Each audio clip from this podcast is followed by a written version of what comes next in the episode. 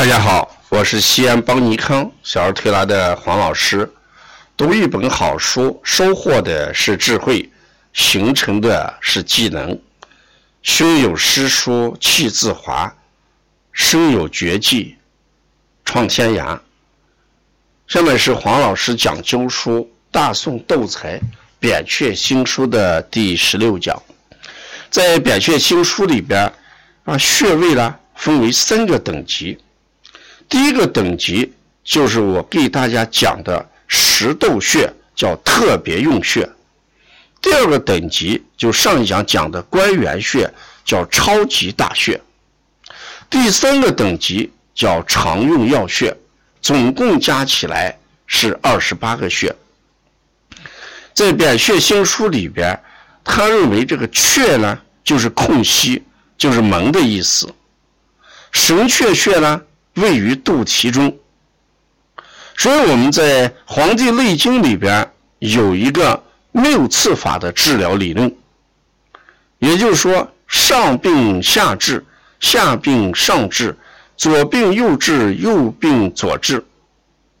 所以这个六次法，古人是怎么知道的？事实上，我们结合现代医学来看的话，他一定是把神阙作为人的中枢点。作为中枢点的时候，人的发育呢，就是细胞分裂，以神阙呢为中心进行分裂。那怎么分裂呢？那胚胎就以肚脐为中心，啊，演化出左手和右脚，再演化出右手跟左脚。所以呢。在现代医学认为，人体是个 X X 型交错方向的关联体，啊，所以说这个交叉发育，这就谈到了《黄帝内经》谈到谬刺法。现在我们针灸的话，一般讲的神阙多灸不刺，至于用我们现在的针的细针的发展程度来说，也是可以针的，只是我们灸的多一点。现在用什么隔岩灸呀、隔姜灸呀、附子灸等等，都是灸神阙的。那么在《扁鹊新书》里面，灸神阙能治疗哪些症状？他列举了八种情况。第一种情况，尿失禁，说很多老人家经常打个喷嚏，尿就出来了。有些妇女也会常有这个问题，尿失禁的人。哎，如果能够灸神阙的话，相信这个症状会得到很大的改善。这是神阙的第一个症状。第二个，便秘，尤其是里急后重。里急后重就是指感觉大便老是拉不太干净，总觉得在上完厕所后，肛门处还有厚重感。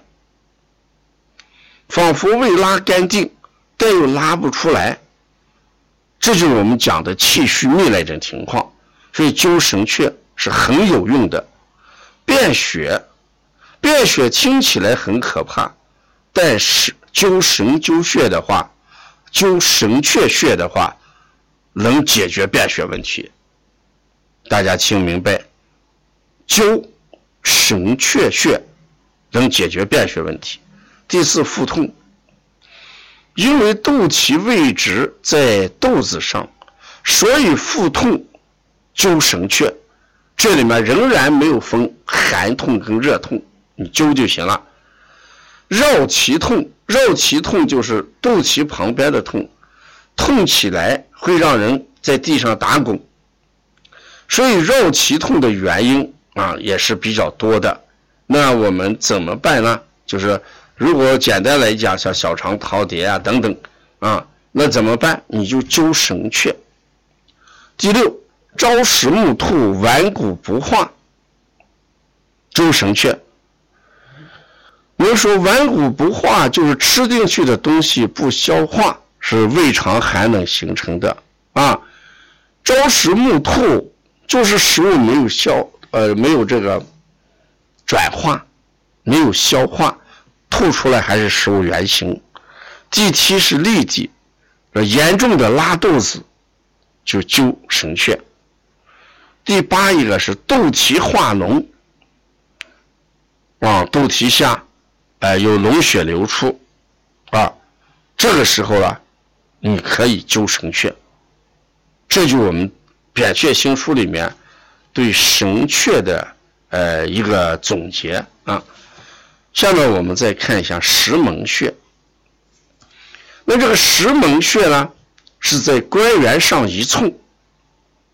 也就是肚脐下两寸的位置，石门是三焦经的一个募穴，募穴常常跟腧穴一起用，所以叫输输募治疗方法。腧穴是背身体背面的穴，就叫腧穴啊，所以募穴是在正面。石门穴在针灸大成里面说，石门穴。妇人竞争、竞灸、犯之绝子。那一句话，如果针石门、灸神门的话，会绝子，就是不能生孩子啊。所以这个石门穴呢，又叫什么？绝育穴。嗯，所以我们讲到这个有一个奇穴叫绝育穴，事实就是石门穴。嗯。那有的时候把这个绝育穴讲成石门穴和关元穴中间，啊，讲到一个奇穴，就叫什么绝育穴？它是石门穴和关元穴中间。如果不用生孩子，石门穴代灸无妨，啊，那就说要生孩子就不能灸，哎，这是我们针灸大成里面谈到的。那么这个。灸这个三雕上面这个募穴、石门穴能治哪些病？这本书里面列举了六个情况，大家听一下。第一个是洗头风，洗头风简单的来讲就是头疼。人洗了头之后，或者房事之后，头是湿的，此时呢？太阳经容易进贼风，这导致人头疼、口牙紧咬、脚弓反张，把这种情况我们叫洗头风。所用的就是姜附汤灸石门三十壮。所以我们不论是洗完头，或者是行完房后，一定要避开。风，不要让风邪进去。这是石门穴治疗洗头风。第二是牙槽风，牙槽风就是牙齿疼痛。那这个灸石门。第三一个是见鬼。事实上，用我们今天的话来讲，啊，就是人呢，啊，出现了啊神红不清，红神志不清。所以呢，啊，胡言乱语，这是我们灸石门三百壮。妇女血崩，那呃生完呃女生这个月事持续不止，就每月的月经啊流的时间长啊，那或者是一直这个呃流啊，很快就会虚脱，嗯，这就石门气血合一子。第五一个脐下或者阴部出现脓水，肚脐呀或者阴部一直流这个脓水的时候，就石门。第六一种情况是产后虚劳的时候，哎，就石门。产后行房或者产后不久便开始劳动，就可能造成身体虚弱，所以我们灸石门。这是讲到的另外一个穴位。石门穴。第三个，我们讲一下涌泉穴。我们说涌泉穴呢，把脚掌分三等份。涌泉穴呢，位于脚底正中线上，前缝和中缝的交界线上。这前三分之一，后三分之二啊。这个涌泉穴呢，它是个急救的大穴。如果一个人中风昏倒的时候，除了可以在石宣上放血以外，也可以扎涌泉。涌泉扎起来是特别疼的啊，所以这是我们说扎涌泉，哎是很痛的。涌泉穴还有个特殊的功能，能够刺激孩子分泌生长激素。所以除了灸涌泉以外，还可以让孩子去跳绳、打篮球、打排球，总的跳起来落地的时候，就等于刺激了涌泉穴啊。所以涌泉穴就是增高穴。涌泉穴是我们身体接地气的一个穴位，所以呢，接天气的穴位是肩颈穴。肩颈穴把能量往上提，涌泉穴是把能量往下带。所以我们说，有些人呢，啊，扶阳外月的时候，感觉头热、脚很冷的时候，这个时候我们就灸涌泉。那在《扁鹊新书》里面，涌泉穴提到了三种情况。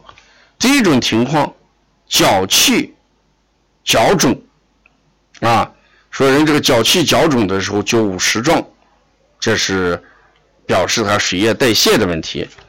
第二个，脚没有力量、脚麻、脚痛的时候灸涌泉。还有一种情况，就是下注病的时候也灸涌泉。这是我们对涌泉穴特别提到的。另外，涌泉穴往往跟足三里、承山穴结合起来用，治疗下注病。下注病就是湿气都在下焦，腿重腿痛，有些人特别的下午到晚上腿如灌铅，所以灸涌泉。以上是我们讲到的。扁鹊心书常用要穴的前三个穴，啊，如果要了解更多的扁鹊新书的内容，我们敬请关注第十七讲，谢谢大家。